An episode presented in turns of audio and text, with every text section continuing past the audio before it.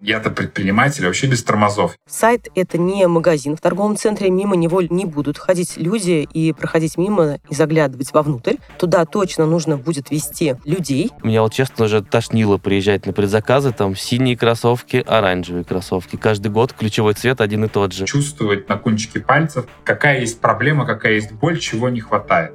Сколько бы мы ни говорили о разных составляющих модного бизнеса, главной целью создания бренда по-прежнему остается коммерческий успех. Поэтому каждому фаундеру приходится искать ответы на фундаментальные вопросы. Прежде всего, он должен понять, какой продукт будет востребован на рынке, как его будут производить и привозить, и, конечно же, где и как этот товар реализовывать. Всем привет! Я Алина Малютина, журналист, автор телеграм-канала «Тим», Пишу о российских брендах для различных медиа и помогаю им рассказывать о себе. Это подкаст «Одеть надежду» от компании «Ламода» и студии «Толк». В нем мы исследуем ДНК отечественных брендов и с надеждой смотрим в будущее российской моды. Почему в России так много брендов женской одежды и так мало мужской? Как правильно выбрать нишу и какие сложности здесь могут возникнуть? Куда целиться? В онлайн или в офлайн? И как маркетплейсы могут помочь в поиске своего покупателя? Четвертом эпизоде мы поговорим о каналах дистрибуции, поймем, нужен ли начинающему бренду свой собственный магазин, а также попытаемся предугадать, как будут развиваться онлайн и офлайн продажи в ближайшие несколько лет. Задавались ли вы вопросом, почему за последние годы в России появилось так много практически идентичных брендов? Захотел платье? Вот тебе сотни вариантов на любой вкус и бюджет. Но как только возникает потребность, например, в обуви, то закрыть ее может буквально пара отечественных марок. Казалось бы, с уходом западных компаний освободились целые ниши. Нет больше таких гигантов, как Asos, на котором можно было заказать одежду нестандартных размеров, или Massimo Dutti, который закрывал потребность в качественной мужской одежде. Разумеется, существуют крупные бренды, которые пытаются занять свободное место, Например, компания Melon Fashion Group недавно запустила премиальный бренд Idol, где, помимо прочего, есть мужская линейка. А бренд Sella воскресил когда-то закрывшееся направление Men. Но это не сильно меняет общую картину. Исследование La Mode и Fashion Factory School показывает, что брендов, которые специализируются на спортивной или мужской одежде, по-прежнему мало. Узнать о причинах подобного дефицита мы решили у Дании Ткачевой – Долгое время Дания работала в компании Nike Россия, где прошла карьерный путь от специалиста по продажам до управляющей региональными продажами в России и Евразии. Несколько лет назад Дания решила перейти в фэшн-консалтинг и помогать начинающим брендам грамотно планировать запуск. Я думаю, что хотела, конечно, много брендов, и идей много, и дизайн-проектов много, но, к сожалению, они все разбиваются о такое понятие, как барьеры для входа в отрасль или для входа в рынок. Конечно, отшивать одежду гораздо проще, чем, например, производить обувь, потому что обувь производить сложно, нужно специальное оборудование, нужно много чего покупать, и, в принципе, это дорогое удовольствие. Даже если мы говорим об одежде, то одежда одежде рознь. Действительно, у нас в России даже нет некоторых машин, которые отшивают некоторые виды спортивных тканей. И поэтому можно много чего хотеть, но если нет инвестиций на отшив продукта, например, в Китае, то тогда приходится довольствоваться тем, что проще всего. И именно поэтому, как правило, самые креативные у нас женщины, здесь, конечно, я такой штамп использую, да, но тем не менее, как правило, женщины чаще всего начинают с того, что они говорят о том, что на рынке не хватает чего-то необходимого им лично, они начинают производить продукт и начинают производить то, что производится проще всего, то, что доступно из тканей, которые доступны здесь. Ткани, доступные в России, идут всегда с опозданием на сезон, и, как правило, если есть ткани, то это какие-то стоковые из Италии. И, в принципе, все начинающие бренды начинают производить то, что производить легче всего и доступнее. Поэтому именно женская одежда. Но ведь потребительский запрос только женской одеждой не ограничивается. Например, очень востребовано спортивное направление. С дефицитом спортивных товаров лично я столкнулась весной 2022 года, когда все бренды поочередно начали объявлять об уходе из России. Мне, как назло, потребовались кроссовки для игры в большой теннис. Wilson и Nike на полках тогда уже не было, а о том, что спортивную обувь можно найти у российских брендов, я тогда даже и не задумывалась. Настолько этот сегмент казался неохваченным. О том, как обстоят дела с ним сегодня, мы решили спросить у Антона Горбашова. Он руководит закупками спортивной одежды в Ламода. Антон работает со спортивным направлением уже много лет. На его счету должности в таких гигантах, как Adidas и New Balance. По его словам, новые спортивные бренды стабильно появляются на российском рынке, хотя в сравнении с лайфстайл-сегментом их по-прежнему мало. Во-первых, в принципе, людей спортом меньше занимается, чем людей есть на этой планете, да, которые ходят э, в повседневной одежде. Это одна из первых причин. Более того, если дальше погружаться в специфические виды спорта, там все меньше, меньше и меньше будет доля покупателей. Но основная проблема не в этом, а в том, что спорт — это технологии в первую очередь, а технологии — это, соответственно, инвестиции, разработки. Ну, почему, условно, есть там топ-5 спортивных брендов во всем мире, которые держат первенство на протяжении лет 30, наверное, уже, да, и никто их практически не может сдвинуть. Ну, там иногда какие-то вспышки появляются, потому что они инвестируют миллионы, а за эти года, наверное, уже миллиарды долларов в то, чтобы разработать самую лучшую пену, самое лучшее плетение, самые там быстрые кроссовки, самые крутые кроссовки для баскетболистов, потому что у них есть на это все ресурсы. Соответственно, есть китайский рынок сейчас развивающийся, у них тоже бешеные ресурсы, потому что они это все делают для других, узнали, как делать, и плюс у них вся инфраструктура имеется. А у нас ни инфраструктуры, ни исторических наработок в этой сфере нет. Соответственно, локальные бренды в основном ограничиваются тайцами, бра, шорты, футболки. Помимо спортивной одежды, есть еще много неохваченных ниш. Например, одежда нестандартных размеров. Дания объясняет, почему так случилось. Я думаю, что у нас size не так активно развивается, как мог бы, по двум причинам. Это такое мое мнение, основанное на консультации size начинающих брендов и действующих брендов. Первый момент связан со сложностью посадки. Посадку нужно всегда оттачивать. Фигуры size бывают абсолютно разные. У кого-то грудь больше, у кого-то живот. Это очень низкий процент выкупа товара, постоянные возвраты. А второй момент — на plus-size продукт требуется больше расход одежды. И, соответственно, себестоимость у plus-size продукта при прочих равных условиях всегда выше. И если, например, такие гиганты, как Asos, он мог условно стоимость plus-size продукта размазывать, в том числе и по регулярной линейке, то у только plus-size брендов им это сложно делать, или у начинающих брендов, которые производят регулярную plus-size линейку, им сложно, у них не хватает инвестиционных запасов, и, соответственно, их plus-size, как правило, всегда дороже по стоимости. Я думаю, что все нишевые истории вроде size, petit и так далее для высоких — это всегда ограниченная история. Ограниченная история означает высокую себестоимость. Когда ты не можешь производить э, тысячами и вынужден товар сегментировать, ограничивать, потому что все-таки у нас средний рост 164, а не 180, то мы понимаем заранее, что бренд несет на себе эти издержки. И не каждый бренд их может потянуть. Да, монстры могут, а начинающие бренды, конечно, нет. Многие видят в незанятых нишах не только риски, но и огромные возможности. Например, дизайнер Илья Блучев создает джинсы с 2002 года. Долгое время он вел бизнес в Риге, но в 2017 году перебрался в Москву. Тут продукт Ильи оказался гораздо более востребованным, а конкуренции среди российских производителей в сегменте денима практически не было. В конце концов, смесь из правильного позиционирования, грамотно выстроенных бизнес-процессов и уникальности продукта принесла свои плоды. За последние два года бренд Ильи BLCV резко вырос и стал одним из главных игроков на рынке. Как он рассказывал в интервью Setters, продажи компании за первую половину 2023 года составили 280 миллионов рублей. Я решил пойти в нишу, специально делать это осознанно, потому что я понимал, что много разных брендов, и когда ты маленький, задача отличаться и показать себя чем-то одним. Например, я пошел в уникальность через деним, потому что это сложная ниша, одна из самых сложных, потому что есть много ограничивающих факторов. Но я занимаюсь уже этим больше 20 лет, и я пошел в Москву тоже, понимая, что я делаю, как производить джинсы. И я посмотрел на рынок, понял то, что там эта ниша вообще была не занята, то есть в премиальном, ну, таком около премиальном сегменте или выше среднего, там вообще никого нет, кто производится в России, и поэтому я решил, что да, это классный для меня рынок, потому что даже в Риге меня много из России покупало клиентов. Это сразу же тоже давало знак о том, то, что ага, это значит интересно.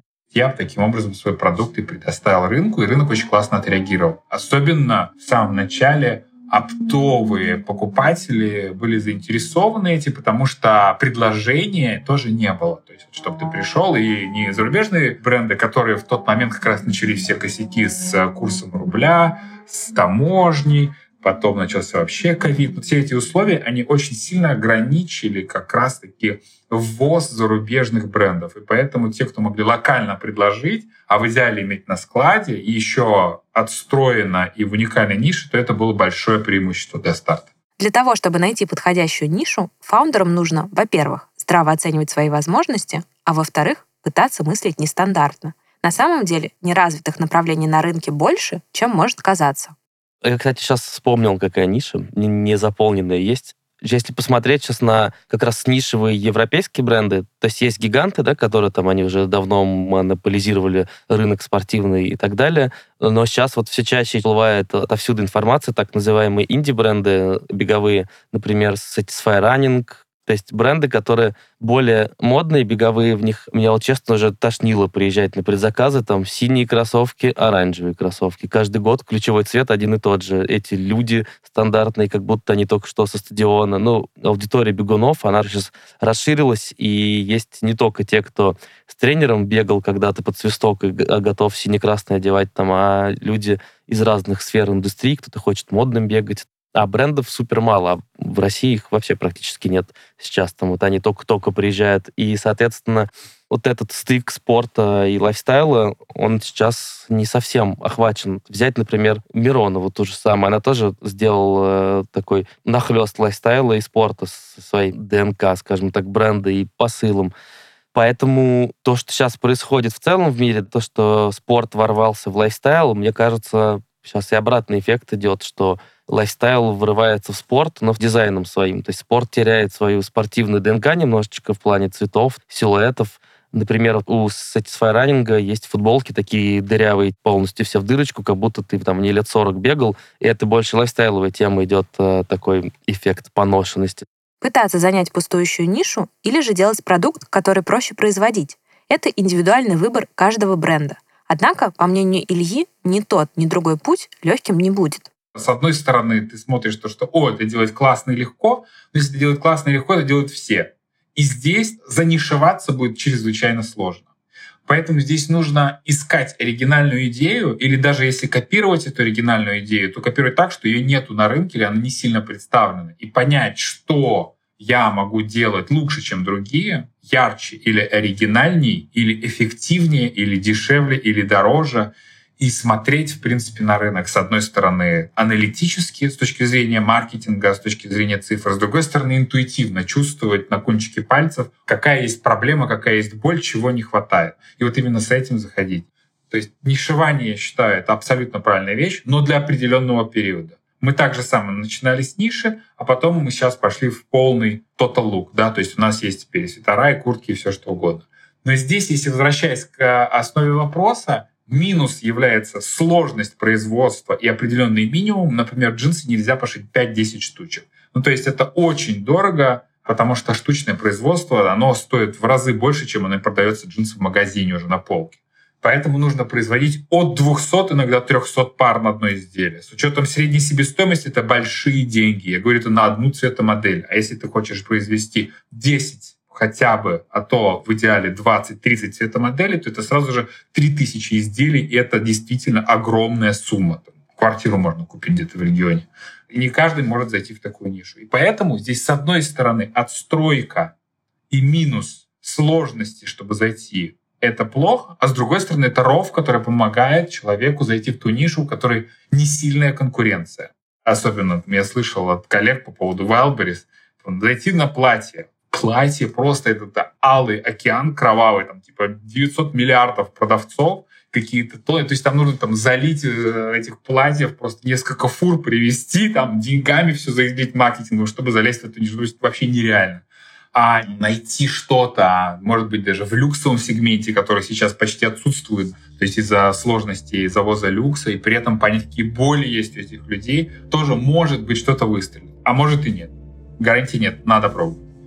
Познакомиться с локальными нишевыми брендами и выбрать себе вещь по душе можно на платформе LaModa. В описании эпизода вы найдете промокод от LaModa на покупки. Пишите кириллицей подкаст 10 и получите скидку 10% на любую сумму заказа. Условия применения читайте по ссылке в описании.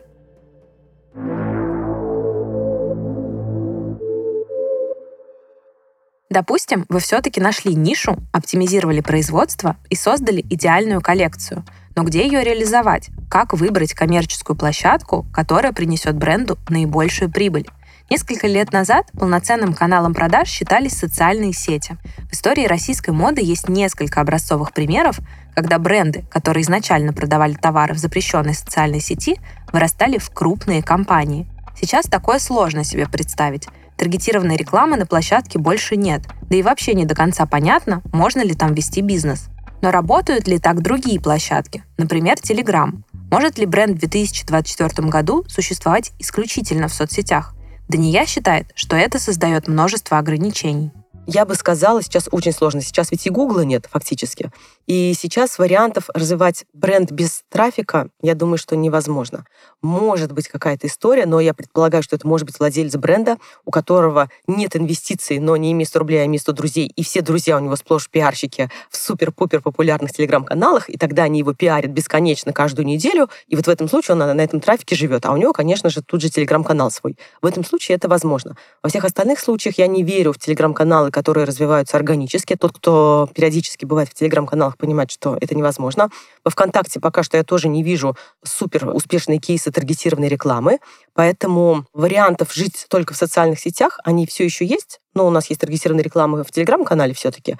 А у нас есть РСЯ. РСЯ — рекламная сеть Яндекс, когда мы из Яндекса можем вести трафик, например, в Телеграм-канал. Такая история тоже допустима. То есть теоретически, теоретически в социальных сетях, ли, только в социальных сетях, возможно, но сложно. Но сказать, что вырасти до огромных масштабов, я думаю, что сейчас уже нет. Один из самых очевидных каналов продаж, без которого бренду сложно существовать в современном мире, это сайт.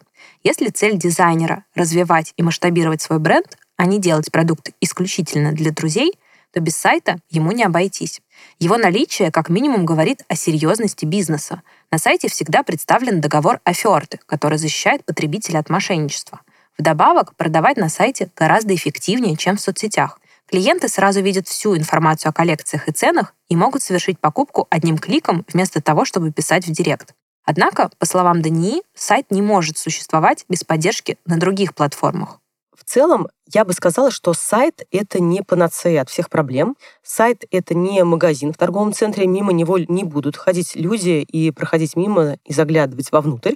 Туда точно нужно будет вести людей. Поэтому я бы сказала, что это две параллельные истории, которые должны идти вместе с развитием социальных сетей. Мы развиваем социальные сети, мы в сторис делимся нашим сайтом, ведем трафик из социальных сетей на свой собственный сайт, и в том числе мы привлекаем аудиторию на сайт через те инструменты, которые у нас есть. Плюс мы, например, можем а, работать в том числе, устраивать рекламные интеграции с блогерами и так далее, со значимыми людьми, и аудиторию их мы также можем вести на сайт для того, чтобы улучшить конверсию в покупку, для того, чтобы не ждать, когда наш менеджер по продажам или SMM-менеджер ответит на комментарий, поэтому все-таки это более автоматизированные продажи, а я всегда за автоматизацию и за отсутствие вот этого ручного труда.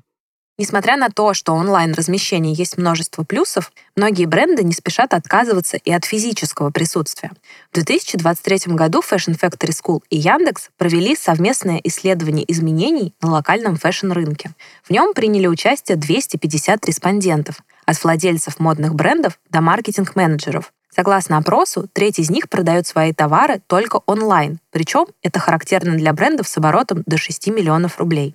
Почти половина используют и онлайн, и офлайн каналы. И еще 20% продают товары исключительно офлайн, не только через собственные магазины, но и, например, выставляя рейлы в универмагах или участвуя в ярмарках. Так нужно ли бренду открывать свой магазин? Антон Горбашов считает, что это, как и все остальное, зависит от особенностей компании. Но если стоит вопрос о том, нужно ли сейчас иметь офлайн точку продаж или нет, то тут, мне кажется, все зависит от финансовой модели. И тут сложно ответить, потому что у всех она разная. Но в любом случае точка продаж это аренда будет, затраты на персонал, на все прочее. И опять же, маржинальность у товара тоже может быть разная. Соответственно, кто-то может э, отшивать по 500 рублей, а продавать по 10 тысяч, соответственно, с такой маржой иметь точку продаж. А кто-то будет отшивать по 1000 рублей, продавать по 1500, и уже посложнее. Поэтому тут, мне кажется, нужно просто садиться, считать какой-то бизнес-план. И опять же, по личному опыту могу сказать, что открывая какую-то офлайн точку продаж, нужно закладывать, что ты пару лет будешь убыточный, а то, может быть, и на грани убыточности, и лучше иметь какую-то подушку безопасности, и чтобы ты мог содержать это место, скажем так, пока ты не вырастешь и не станешь узнаваемым. Бывают, конечно, случаи, когда везет и быстрее все это происходит, но вот чем больше живу, тем больше убеждаюсь, что года два надо точно закладывать под э, развитие проекта, особенно когда у тебя есть обременение арендой. Во время пандемии казалось, что время офлайн магазинов прошло.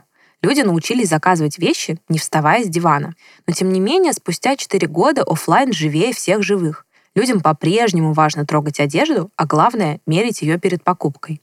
Илья Булычев считает, что примерка в присутствии консультанта увеличивает шанс покупки в разы, особенно если речь идет про продукт узкой ниши. Часто, например, когда клиент будет мерить со мной, и клиент мерит без меня. Это две разных примерки. И конверсия у них в продажу будет отличаться минимум вдвое потому что я понимаю, как джинсы должны сидеть, что они немножечко потянутся по талии, либо я могу их сам потянуть утюгом, и то, что джинсы длина должна быть определенным образом, то, что нужно выпрямить штанину, это потом только смотреть, как они сидят, и посмотреть, а может быть, нужно дать еще размер больше или меньше, потому что человек же может померить джинсы, они ему на поясе не застегнулись, говорит, фу, плохие. А на самом деле просто нужно размер больше или правильно их примерить нужно. И вот эти все нюансы, это все работа индивидуальная, это все взаимодействие один на один с продавцом. Джинсы очень тяжело купить просто так. То есть у меня глазомер работает, по фотографии могу сказать примерно какой размер, но и то это плюс-минус погрешность. Поэтому очень хорошо, что Ламода приносит 55 пар, которые человек может померить, выбрать из них ту, которая больше всего понравилась, и это является таким очень важным преимуществом.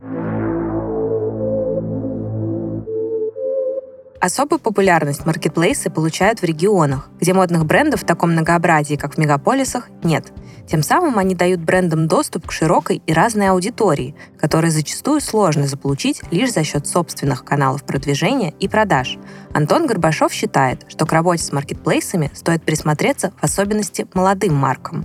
Мне кажется, начинающим брендом я бы, честно, посоветовал бы маркетплейсы, не потому что я работаю сейчас в Ламода, а правда, я смотрю, как растут продажи и все прочее, и аудитория. Marketplace — это огромная аудитория. А аудитория — это что? Ну, помимо продаж и денег, это еще узнаваемость. Соответственно, одному, если у тебя нет суперкрутой команды или бэкграунда там в виде огромной корпорации какой-то, допустим, отечественной, которая решила бренд запустить, а ты вот просто такой начинающий дизайнер, то, скорее всего, ты упрешься в стену в том, что тебе сложно найти аудиторию. И, соответственно, маркетплейсы дают тебе такой буст, типа, при запуске, то, что ты сразу получаешь аудиторию.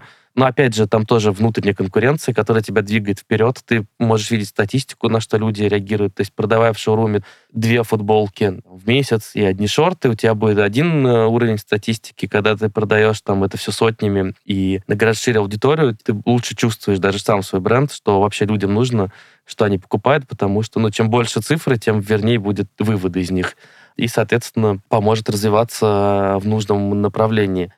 Но маркетплейсы бывают разными. Есть платформы, которые продают все категории товаров, например, Wildberries или Озон. Есть нишевые интернет-ритейлеры, которые специализируются на конкретных категориях товаров, например, Ламода. Выбор площадки зависит от целей бренда. Для быстрого заработка массовые платформы, может, и подойдут, а вот для построения имиджа вряд ли. Здесь важно, чтобы позиционирование маркетплейса, соседство с брендами синхронизировалось с позиционированием бренда. Для этого, например, у Lamoda очень удобно есть история Lamoda премиум, где, кстати, буквально несколько всего российских брендов, но это позволяет сразу сегментироваться и отделиться от аудитории.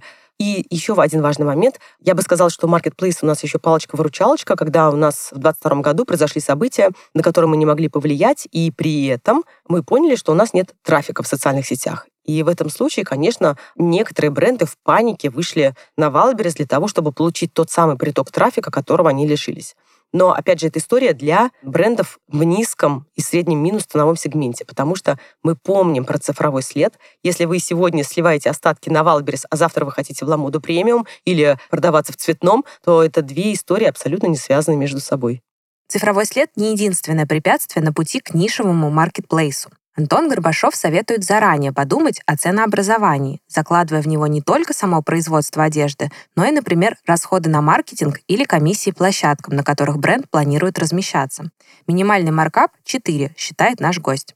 Также важно определиться с сегментом. Кто вы? Масс-маркет, middle, middle-up или премиум? На какой площадке вам релевантнее с учетом этой вводной размещаться? И третий совет, как быть успешным, это выдерживать систему какую-то, наверное. Ну, то есть как живут все бренды большие, у них есть там четыре сезона, например. Два больших — это Spring Summer, Fall Winter, и внутри них уже делятся на осень, зима, лето, там на каждый полусезон, скажем так.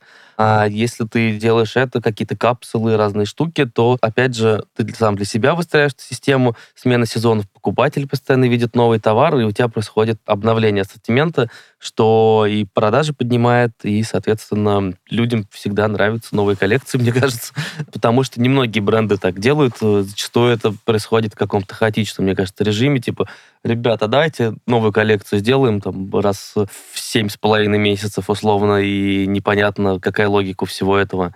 Плюс, опять же, есть там глобальные тренды цветов, например, да, которые можно интегрировать в свою сезонность.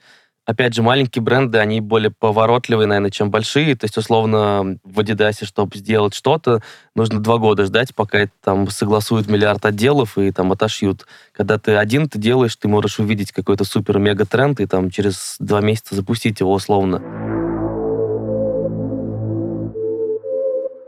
В прошлом выпуске мы говорили о каналах продвижения и о том, как бренду работать сразу с несколькими из них. В частности, упоминали 12 Stories, у которого есть аккаунт запрещенной соцсети, телеграм-канал и страница ВК. Таким образом, бренд дотягивается до абсолютно разной аудитории и увеличивает свою узнаваемость. Когда разные каналы коммуникации и продаж дополняют друг друга и формируют единую экосистему, это называют омниканальностью – Согласно исследованию журнала Harvard Business Review, благодаря омниканальности аудитория тратит на 10% больше при покупках онлайн и на 4% больше офлайн, чем та аудитория, которая приходит только через один канал. Дания рассказала, как могут взаимодействовать разные площадки. В целом, когда мы говорим о разных каналах продаж и присутствии брендов онлайн, офлайн, на маркетплейсах и так далее, можно сделать так, чтобы все каналы продаж друг с другом мирно сосуществовали. Как мы можем это сделать? Во-первых, мы можем сделать так, чтобы наш конечный потребитель узнавал о нас на Wildberries, к примеру, видел наш ассортимент довольно ограниченный, ему нравилось качество, ему нравилась цена, и он начинал далее гуглить ваш бренд по названию. Например, он видел Маш, бренд Маша Медведя. Он берет его, вводит дальше в Гугле и смотрит, а что же там такого еще есть. Открывает сайт, а видит, что там линейка на сайте гораздо шире, чем, например, на маркетплейсе. Кликает, и тут ему говорят, ребята, вот здесь у нас есть такой-то товар, а вот это эксклюзив офлайн розницы. Вы можете прийти в офлайн розницу и купить этот товар, забрать его оттуда. Так очень часто многие бренды делают. И таким образом вот мы уже видим построенную воронку продаж, когда мы вовлекаем аудиторию, до которой бы мы не достучались точно, но через работу с маркетплейсами мы приводим эту аудиторию к себе в офлайн каналы мы говорили о том, что контент бренда в социальных сетях должен различаться, ведь на разных платформах разная аудитория. По той же причине различаться должен и ассортимент при размещении на разных площадках. Если бренд представляет один и тот же товар и у себя в офлайн магазине и на Wildberries, то, скорее всего, на Wildberries товар будет дешевле. Это не равный бой сражаться с Wildberries или с любым другим универсальным маркетплейсом. Там другие алгоритмы, там скидки платформы, э, скидки постоянно покупателей, так называемые, которые маркетплейс готов сам предоставлять для того, чтобы привязать трафик к себе. Это абсолютно классная история рабочая, но она не подходит для брендов в случае, если у них есть своя собственная розница. В этом случае, конечно, Wildberries каннибализирует их продажи. Поэтому разделение ассортимента видится удобным инструментом, благодаря которому бренд может развивать разные каналы продаж. И это самая такая устойчивая модель развития, я бы сказала, когда у бренда есть трафик из маркетплейсов, у бренда есть трафик своего собственного интернет-магазина, у бренда есть трафик из универмагов и из собственного онлайн-магазина. Разные каналы про разный покупательский опыт, и, по мнению Дании, их важно комбинировать. В магазине ты можешь примерить вещи, пощупать их, обратиться за консультацией представителя бренда. Сайты соцсети в своем большинстве такими возможностями не обладают. Зато онлайн удобно изучать полную информацию о вещи, сравнивать ее с вещами других брендов и принимать решения. Не говоря уже о том, что для покупок не нужно выходить из дома. Недавно Setters Media и Stockmann провели опрос среди представителей разных поколений, спросив их, среди прочего, о том, какой формат шопинга они предпочитают. Большинство респондентов, 37%, проголосовало за гибридный формат шопинга. Они присматривают одежду онлайн, а покупают ее в магазине. Если в онлайне у нас аудитория любит прицениться, присмотреться, то в офлайне очень часто, во-первых, мы захватываем трафик, который никогда бы к нам не пришел, а во-вторых, мы иногда даже захватываем тех, кто нас смотрит в онлайне, но не покупает. Человеку нужно посмотреть нас несколько раз, потому что, напомню, он инерционен и ленив, убедиться, довериться, увидеть, что магазин существует, он даже может примерить в магазине, но потом пойдет к вам в онлайн-магазин и его закажет. Поэтому чем больше точек соприкосновения, касаний, взаимодействия, тем лучше. В то же время слишком большое количество каналов продаж может оказаться начинающему бренду не по зубам, а мнеканальность лучше развивать постепенно и не пытаться занять сразу 10 площадок, считает Илья. По поводу расширения и, в принципе, экспансии бренда, конечно же, всегда хочется окутать все сразу. нападаем, идем на всех. Такой, знаешь, что это вот ощущение Наполеона с мечом, с шашкой махающей вообще. Это классика жанра, то есть я-то предприниматель, вообще без тормозов. Я хочу, чтобы весь мир был в джинсах BLCV, и это нормально. И я живу этой идеей, этой мечтой. Но в любом случае нужно идти степ-бай-степ, в переводе на русский, постепенно, шажочками маленькими, ибо порвет. А это одна из главных тоже причин, по которых компании погибают. Они же есть основных две причины. Первая — это нету роста, а вторая — слишком быстрый рост. И быстрый рост, признаться, это очень больно как в зале ходить, и сразу же там 20 килограмм брал, и берешь сразу 100. И это прям очень больно, рвутся мышцы, и потом они болят. Несмотря на огромные вложения и риски, многие бренды стремятся открыть собственный магазин и тем самым перейти на новый для себя уровень. Кажется, что с уходом зарубежных брендов сделать это стало легче, ведь площадки освободились. Но Илья говорит, что это только кажется. Я бы сказал, что сейчас даже конкуренции стало больше, потому что если до этого было на пальцах пересчитать несколько брендов, то сейчас этих брендов, которые в моем сегменте, ну их просто стало настолько много. И я бы сказал так даже, то, что в России сейчас этот рынок, он стал еще злее, чем был до ухода брендов. Иллюзия о том, то, что бренды иностранные ушли, освободился рынок и все остальное, это иллюзия. Ничего не освободилось. Все топовые локации заняты и не зайти. В хорошие торговые центры, в которые целевой классный трафик, туда очереди, и они отбирают топовые бренды, которые им подходят, подходят по позиционированию, у которых есть большое количество последователей, фанатов, которые точно туда придут. Именно эти площадки показывают то, что уже конкурентная среда стала еще более злой, чем была до этого с иностранными брендами. И сейчас вот эта та позиция, когда просто хочешь открыть магазинчик, но она не работает. Это гарантированный спуск денег. Без обратной связи от продукта без понимания того, кто такая целевая аудитория, зачем они это покупают, какую боль они этим решают, что для них важно, то есть как выглядит этот клиент, а как это можно делать? Можно только проверив на этом продукте взаимодействие с рынком. И не сделав это, это ну, лучше просто отдать деньги на благотворительность. И польза от этого миру будет больше. Дания подтверждает мнение Ильи по поводу торговых центров, объясняя, что открыть магазин там гораздо сложнее, чем, скажем, отдельный шоурум.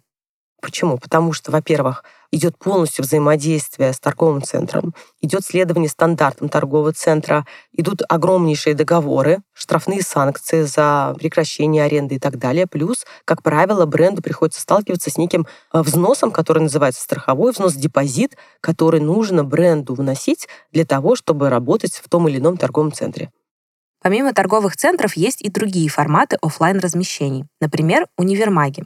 В отличие от ТЦ, они не поделены на магазины, а объединяют разные бренды и сервисы в одном пространстве. Или концепт-сторы.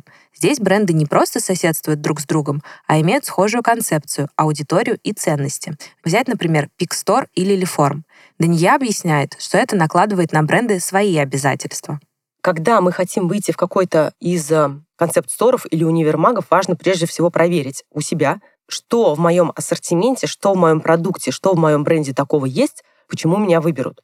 И почему нам важно быть в таких крутых концепт-сторах? Потому что там есть нечто большее, чем просто трафик.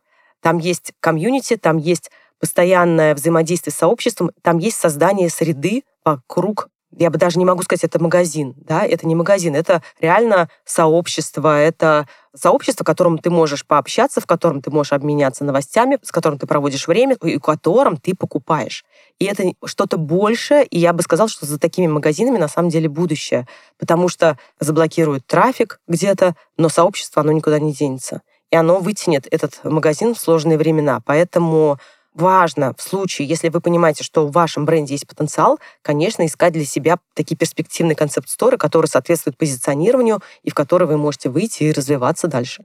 Выход на площадки, которые уже имеют определенную прогретую аудиторию, может казаться более перспективной затеей, чем открытие собственного магазина. Ведь проходимость там в разы выше. Но выше ли конверсия, то есть количество людей, которые не просто зашли и вышли, а вышли с покупкой? Безусловно, в один настоящий магазине, если уже человек пришел туда, как правило, он пришел для того, чтобы что-то купить. И, конечно, у такого магазина конверсия выше. В среднем э, конверсия может быть и 30%, и 50%, у люкс и того выше.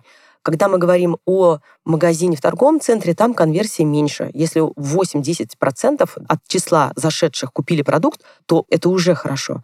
Но я бы не сказала, что одна модель эффективнее, чем другая. Нужно смотреть на общее количество трафика. Я бы точно не создавала специальные барьеры для аудитории, которой сложно зайти, но которые уже добрались, так да, они совершили подвиг. Поэтому я бы сказала, что это разные модели и финансовые модели, которые нам обязательно нужно составлять. Нужно учитывать финальное количество людей, которые купили продукт.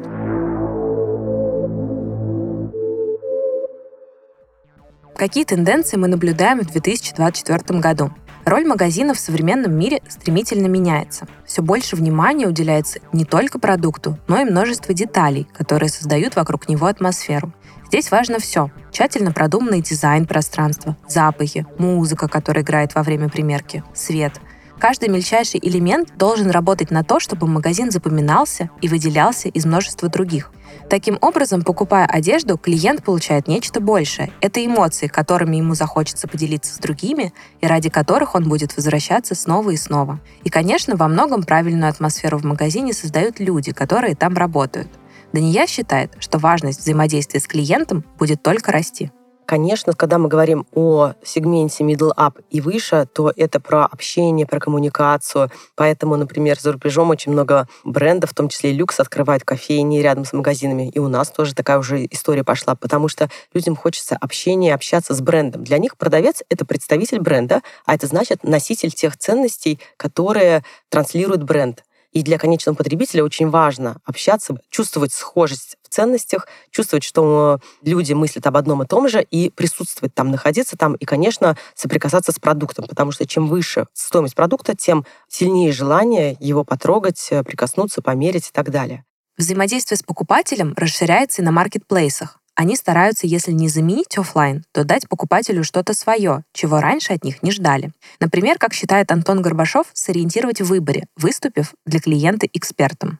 И я, честно, прям двумя руками за топлю, чтобы именно в этом направлении все двигалось, потому что это круто, это то, что помогает, наверное, развиваться и рынку, и покупателю, и магазинам потому что это как раз то, наверное, что есть в концепт-сторах, где у тебя есть экспертная селекция.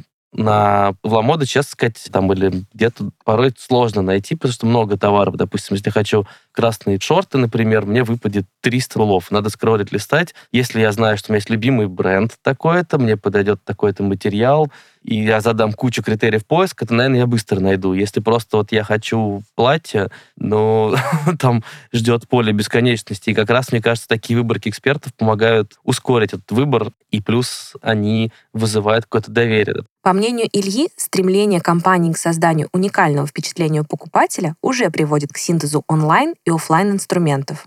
Бренды сейчас соревнуются в том, кто больше сможет дать вот это впечатление, и за счет визуальных эффектов, дигитальных вот этих невероятных разных фишечек, когда из крыши здания открывается, вылетают какие-то пузырики или что-то такое, вот часто сейчас делают, это создает новое впечатление, и это э, новый виральный эмоциональный опыт, тот же Web3, да, это вся история, она очень сильно развивается и растет, и это и есть будущее, это будет расти и расти. Смотрим, куда идет Apple, которые сделали очки за 3000 долларов, в которых ты можешь уже в реальном времени находиться в двух пространствах. И в реальном, и в э, дигитальном, когда ты просто видишь в пространстве вещи, и также ты будешь примерять в дальнейшем и вещи на себе, когда ты можешь...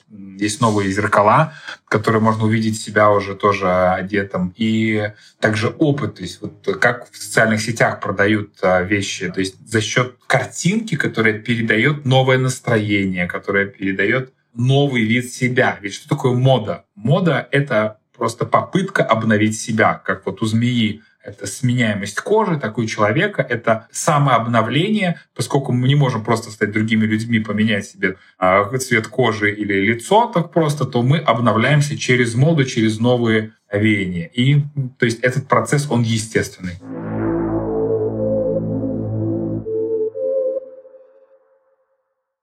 Выбор ниши или площадки продаж, ценообразование продукта или открытие магазина – каждое из этих решений должно быть взвешенным и реалистичным. Трудности бывают везде, что бы вы ни выбрали – пустую или занятую нишу, офлайн или онлайн продажи. Единственный способ снизить риски – не торопиться, понять свои реальные возможности, прощупать рынок, изучить потребности аудитории и опыт других брендов – После тщательной подготовки вам будет гораздо легче развивать компанию, выходить на новые каналы продаж и завоевывать сердца покупателей. Следующем выпуске мы поговорим об устойчивом развитии, обсудим быструю и медленную моду, посмотрим на эко-инициативы локальных производителей одежды и расскажем, как вычислить гринвошера.